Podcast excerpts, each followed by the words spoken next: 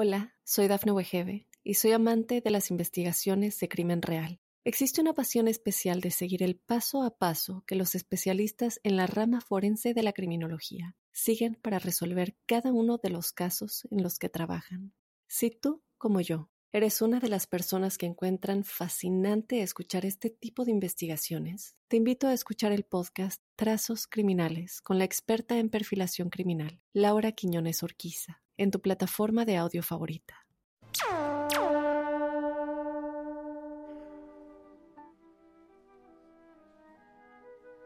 Hola, hola, bienvenidos a la huella ovni, este espacio en el cual nos hacemos preguntas y buscamos responderlas sin verdades absolutas, sin respuestas definitivas, dando herramientas para que cada uno pueda sacar sus propias conclusiones sobre lo que ocurre en arriba de nuestras cabezas. Hoy es un programa muy especial. Em, la verdad es que todos los programas son especiales, ¿no? Yo disfruto mucho eh, sus preguntas, disfruto mucho entender muchas veces investigar mucho más profundamente para buscar argumentos o buscar las historias que ustedes quieren conocer y que realmente se los agradezco porque ustedes son eso, son la carne, son la estructura, son el espíritu de este programa y sin esas preguntas este espacio no podría existir. Así que gracias.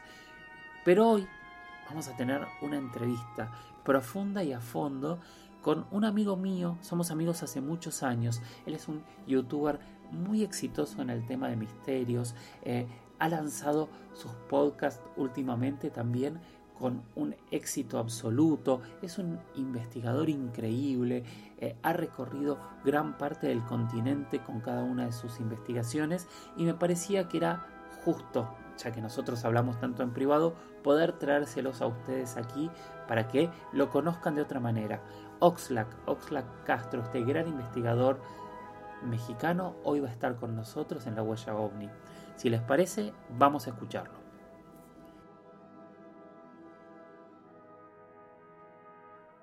Y hoy quiero tener una charla con un amigo de hace muchos, muchos años, pero además de ser un gran amigo, es una persona que está realmente muy, muy relacionada con el misterio en general y con los ovnis en particular también. Él es investigador, es youtuber, es, es un, un gran colector de historias y un gran, gran narrador. Así que les presento a Oxlack, Oxlack Castro, este famoso youtuber mexicano que es un gran amigo. Nada, primero que nada, gracias Oxlack por estar hoy con nosotros en la huella ovni y me gustaría que nos cuentes cómo, cómo fue que empezaste en esta carrera maravillosa que has hecho. Hola Jorge, muchas gracias por la invitación. De antemano le mando un gran abrazo a toda tu audiencia y contestando tu pregunta, bueno, profesionalmente llevo 13 años y mencionas cómo es que comencé toda esta carrera, me parece que desde niño. Y es que desde que era chico me interesó mucho el tema de la ufología, de lo paranormal, de lo desconocido.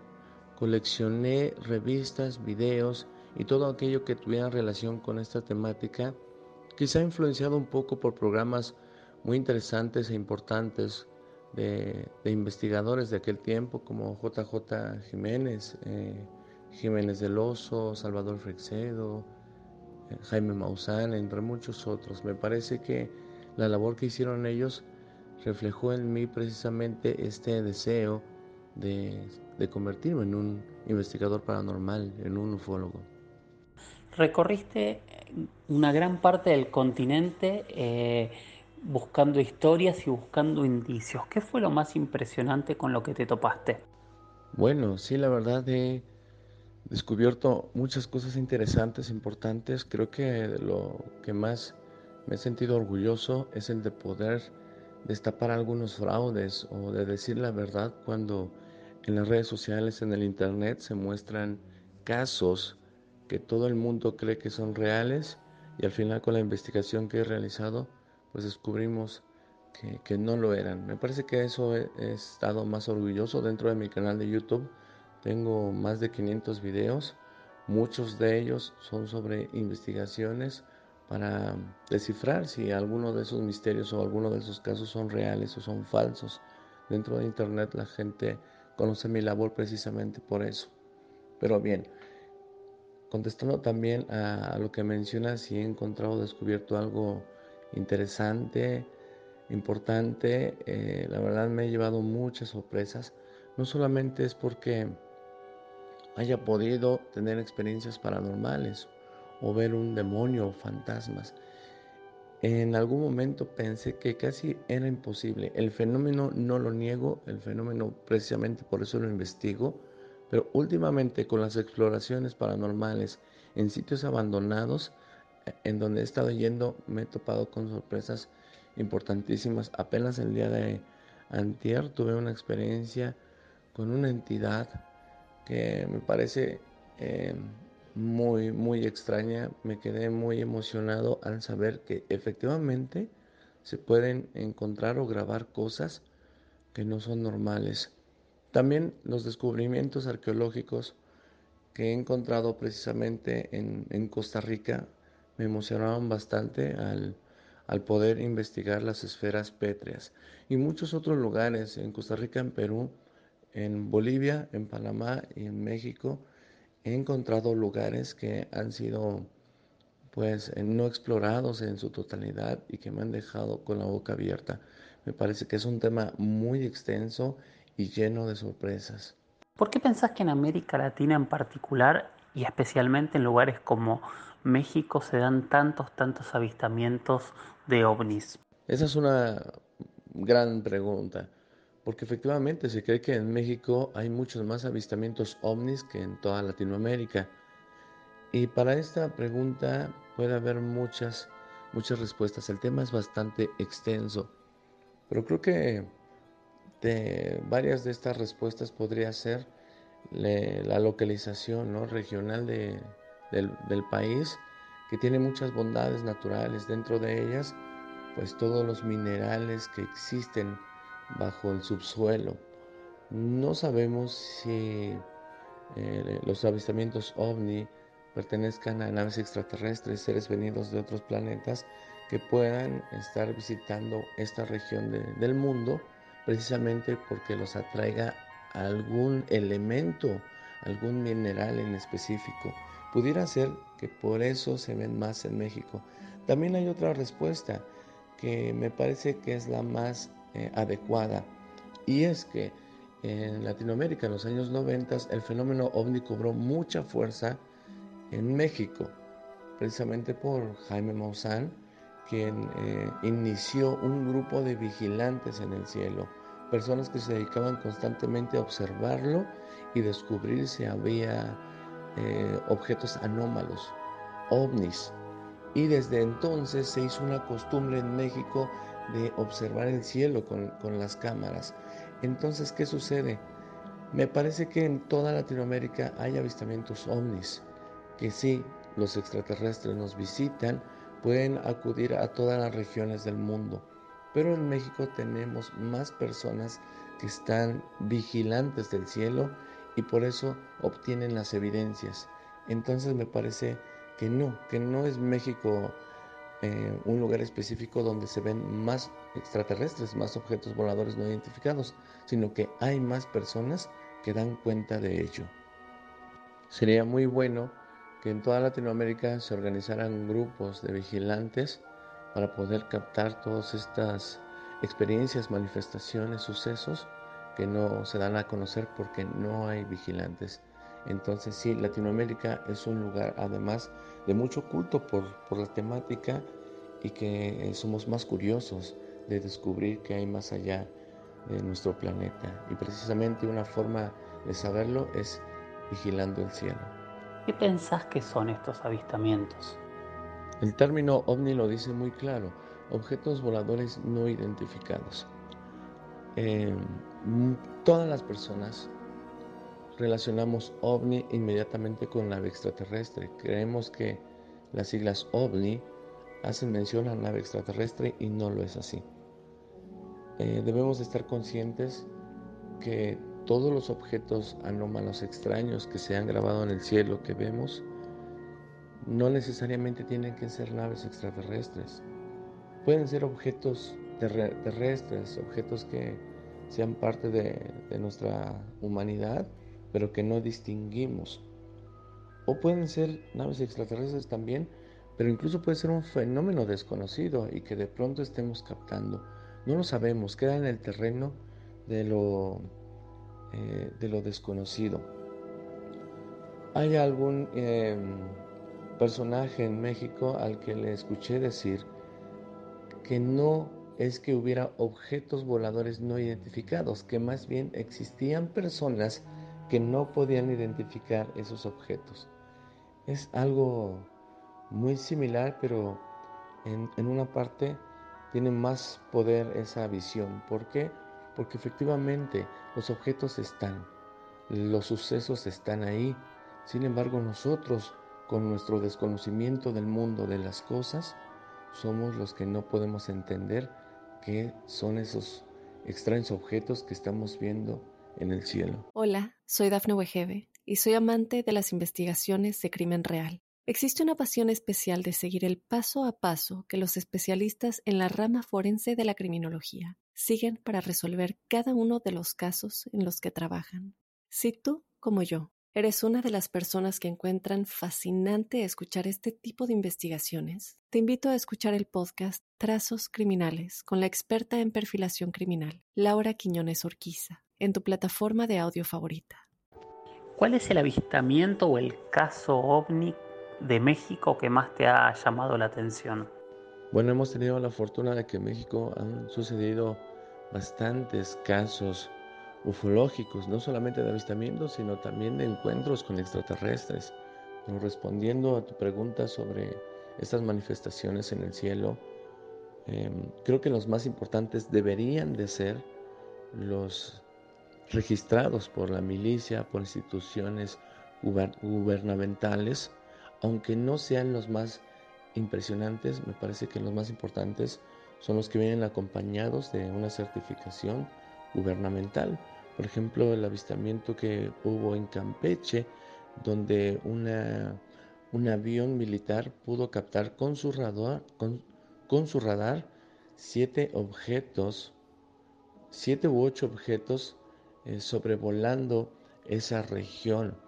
Eh, la narración está ahí, el video de cómo los militares están sorprendidos de estar siendo seguidos por una serie de objetos que rodeaban el avión.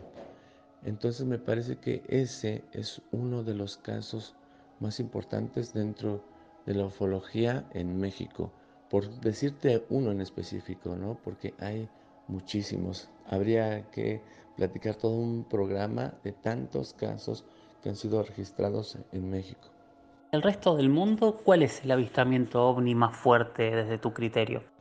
Si era muy difícil contestar la pregunta del avistamiento más importante en México, ahora del mundo es mil veces más difícil. Hay un sinfín de historias de avistamientos, de videos, de casos que son increíbles, impresionantes. Es casi como elegir cuál es tu película favorita. Entonces, me es muy difícil contestarte la pregunta, pero quiero hacer énfasis en el caso de Edward Billy Mayer, que aunque muchos han mencionado que el caso fue falso, en realidad todas las, todos los estudios, las pruebas que se le realizaron a las evidencias de Edward resultaron ser positivas.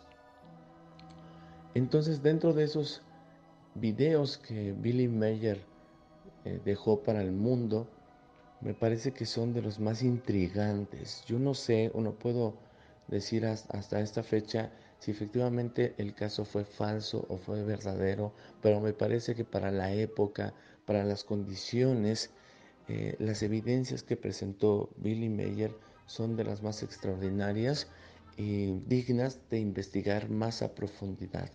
Ese caso es uno de los que más me han intrigado y de, los, de las evidencias que más emocionan porque se realizó toda una serie de estudios sin poder comprobar en gran mayoría de estas que esto fuera falso. Así que quiero hacer un, un énfasis en el caso de Billy Mayer, aunque hay muchísimos otros alrededor del mundo. Y hoy quiero tener una charla con un amigo de hace muchos, muchos años, pero además de ser un gran amigo, es una persona que está realmente muy, muy relacionada con el misterio en general y con los ovnis en particular también. Él es investigador, es youtuber, es, es un, un gran colector de historias y un gran, gran narrador. Así que les presento a Oxlack, Oxlack Castro, este famoso youtuber mexicano que es un gran amigo. Nada, primero que nada, gracias Oxlack por estar hoy con nosotros en la huella ovni y me gustaría que nos cuentes cómo, cómo fue que empezaste en esta carrera maravillosa que has hecho. Hola Jorge, muchas gracias por la invitación. De antemano le mando un gran abrazo a toda tu audiencia y contestando tu pregunta, bueno, profesionalmente llevo 13 años y mencionas cómo es que comencé toda esta carrera, me parece que desde niño. Y es que desde que era chico me interesó mucho el tema de la ufología, de lo paranormal, de lo desconocido. Coleccioné revistas, videos y todo aquello que tuviera relación con esta temática, quizá influenciado un poco por programas muy interesantes e importantes de, investigadores de aquel tiempo como JJ Jiménez, eh, Jiménez del Oso, Salvador Frexedo, Jaime Maussan, entre muchos otros. Me parece que la labor que hicieron ellos reflejó en mí precisamente este deseo de, convertirme en un investigador paranormal, en un ufólogo. Recorriste una gran parte del continente. Eh, buscando historias y buscando indicios. ¿Qué fue lo más impresionante con lo que te topaste? Bueno, sí, la verdad he descubierto muchas cosas interesantes, importantes. Creo que lo que más me he sentido orgulloso es el de poder destapar algunos fraudes o de decir la verdad cuando en las redes sociales, en el Internet se muestran casos que todo el mundo cree que son reales y al final con la investigación que he realizado pues descubrimos que, no lo eran. Me parece que eso he, estado más orgulloso dentro de mi canal de YouTube. Tengo más de 500 videos, muchos de ellos son sobre investigaciones para descifrar si alguno de esos misterios o alguno de esos casos son reales o son falsos. Dentro de Internet la gente conoce mi labor precisamente por eso. Pero bien, contestando también a, lo que mencionas, si he encontrado, descubierto algo interesante, importante. Eh, la verdad me he llevado muchas sorpresas. No solamente es porque haya podido tener experiencias paranormales o ver un demonio o fantasmas. En algún momento pensé que casi era imposible. El fenómeno no lo niego, el fenómeno precisamente por eso lo investigo, pero últimamente con las exploraciones paranormales en sitios abandonados, en donde he estado yendo me he topado con sorpresas importantísimas. Apenas el día de antier tuve una experiencia con una entidad que me parece eh, muy, muy extraña. Me quedé muy emocionado al saber que efectivamente se pueden encontrar o grabar cosas que no son normales. También los descubrimientos arqueológicos que he encontrado precisamente en, en Costa Rica me emocionaron bastante al, poder investigar las esferas pétreas y muchos otros lugares, en Costa Rica, en Perú, en Bolivia, en Panamá y en México, he encontrado lugares que han sido pues no explorados en su totalidad y que me han dejado con la boca abierta. Me parece que es un tema muy extenso y lleno de sorpresas. Hola, soy Dafne Wegebe y soy amante de las investigaciones de crimen real. Existe una pasión especial de seguir el paso a paso que los especialistas en la rama forense de la criminología siguen para resolver cada uno de los casos en los que trabajan.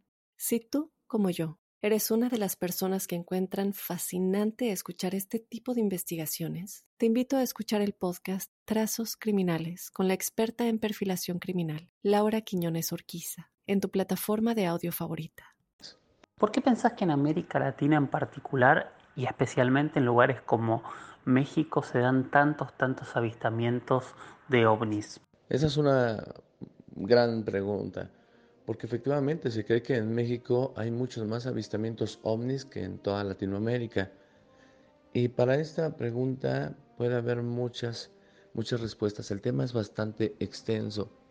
Pero creo que de varias de estas respuestas podría ser la localización ¿no? regional del, país, que tiene muchas bondades naturales. Dentro de ellas, pues todos los minerales que existen bajo el subsuelo. No sabemos si eh, los avistamientos ovni pertenezcan a naves extraterrestres, seres venidos de otros planetas que puedan estar visitando esta región del mundo precisamente porque los atraiga algún elemento, algún mineral en específico. Pudiera ser que por eso se ven más en México. También hay otra respuesta que me parece que es la más eh, adecuada y es que en Latinoamérica en los años 90 el fenómeno ovni cobró mucha fuerza en México, precisamente por Jaime Maussan, quien eh, inició un grupo de vigilantes en el cielo, personas que se dedicaban constantemente a observarlo y descubrir si había eh, objetos anómalos, ovnis. Y desde entonces se hizo una costumbre en México de observar el cielo con, con las cámaras. Entonces, ¿qué sucede? Me parece que en toda Latinoamérica hay avistamientos ovnis, que sí, los extraterrestres nos visitan, pueden acudir a todas las regiones del mundo. Pero en México tenemos más personas que están vigilantes del cielo y por eso obtienen las evidencias. Entonces me parece que no, que no es México eh, un lugar específico donde se ven más extraterrestres, más objetos voladores no identificados, sino que hay más personas que dan cuenta de ello. Sería muy bueno que en toda Latinoamérica se organizaran grupos de vigilantes para poder captar todas estas experiencias, manifestaciones, sucesos que no se dan a conocer porque no hay vigilantes. Entonces sí, Latinoamérica es un lugar además de mucho culto por, por la temática y que somos más curiosos de descubrir que hay más allá de nuestro planeta. Y precisamente una forma de saberlo es vigilando el cielo. ¿Qué pensás que son estos avistamientos? El término ovni lo dice muy claro, objetos voladores no identificados. Em, todas las personas relacionamos ovni inmediatamente con nave extraterrestre. Creemos que las siglas ovni hacen mención a nave extraterrestre y no lo es así. Eh, debemos estar conscientes que todos los objetos anómalos extraños que se han grabado en el cielo que vemos no necesariamente tienen que ser naves extraterrestres. Pueden ser objetos terrestres, objetos que sean parte de, nuestra humanidad, pero que no distinguimos. O pueden ser naves extraterrestres también, pero incluso puede ser un fenómeno desconocido y que de pronto estemos captando. No lo sabemos, queda en el terreno de lo eh, de lo desconocido. Hay algún em, personaje en México al que le escuché decir que no es que hubiera objetos voladores no identificados, que más bien existían personas que no podían identificar esos objetos. Es algo muy similar, pero en, en una parte tiene más poder esa visión. ¿Por qué? Porque efectivamente los objetos están, los sucesos están ahí. Sin embargo, nosotros, con nuestro desconocimiento del mundo de las cosas, somos los que no podemos entender qué son esos extraños objetos que estamos viendo en el cielo. ¿Cuál es el avistamiento o el caso ovni de México que más te ha llamado la atención? Bueno, hemos tenido la fortuna de que en México han sucedido bastantes casos ufológicos, no solamente de avistamientos, sino también de encuentros con extraterrestres. Pero respondiendo a tu pregunta sobre estas manifestaciones en el cielo, em, creo que los más importantes deberían de ser los registrados por la milicia, por instituciones gubernamentales, aunque no sean los más impresionantes, me parece que los más importantes son los que vienen acompañados de una certificación gubernamental. Por ejemplo, el avistamiento que hubo en Campeche, donde un avión militar pudo captar con su radar, con, su radar siete objetos, siete u ocho objetos eh, sobrevolando esa región. Eh, la narración está ahí, el video de cómo los militares están sorprendidos de estar siendo seguidos por una serie de objetos que rodeaban el avión.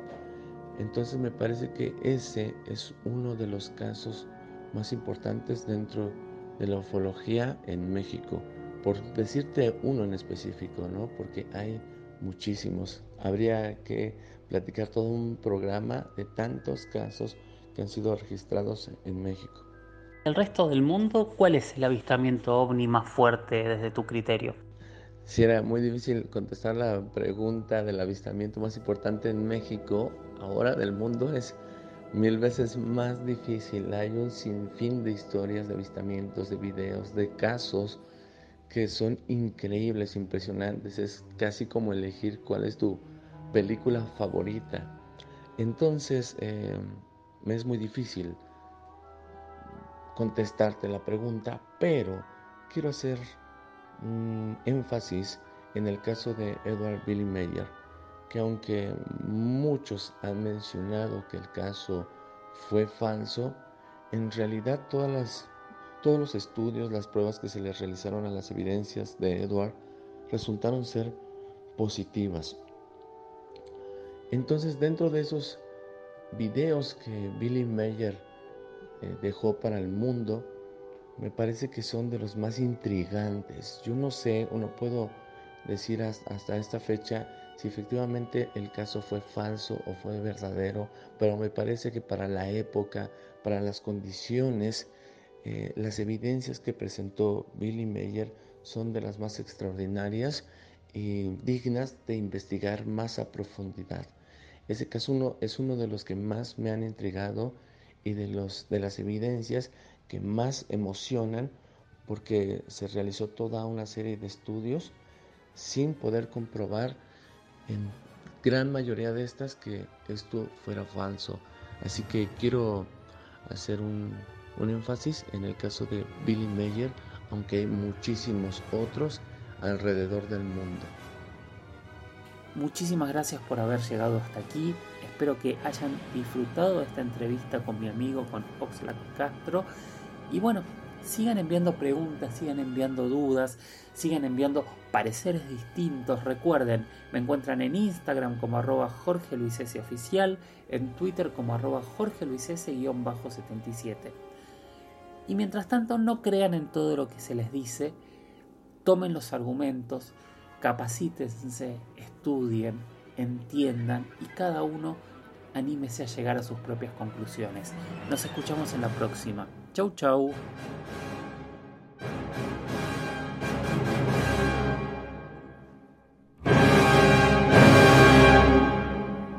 Hola, soy Dafne Wegebe y soy amante de las investigaciones de crimen real. Existe una pasión especial de seguir el paso a paso que los especialistas en la rama forense de la criminología siguen para resolver cada uno de los casos en los que trabajan. Si tú, como yo, ¿Eres una de las personas que encuentran fascinante escuchar este tipo de investigaciones? Te invito a escuchar el podcast Trazos Criminales con la experta en perfilación criminal, Laura Quiñones Orquiza, en tu plataforma de audio favorita.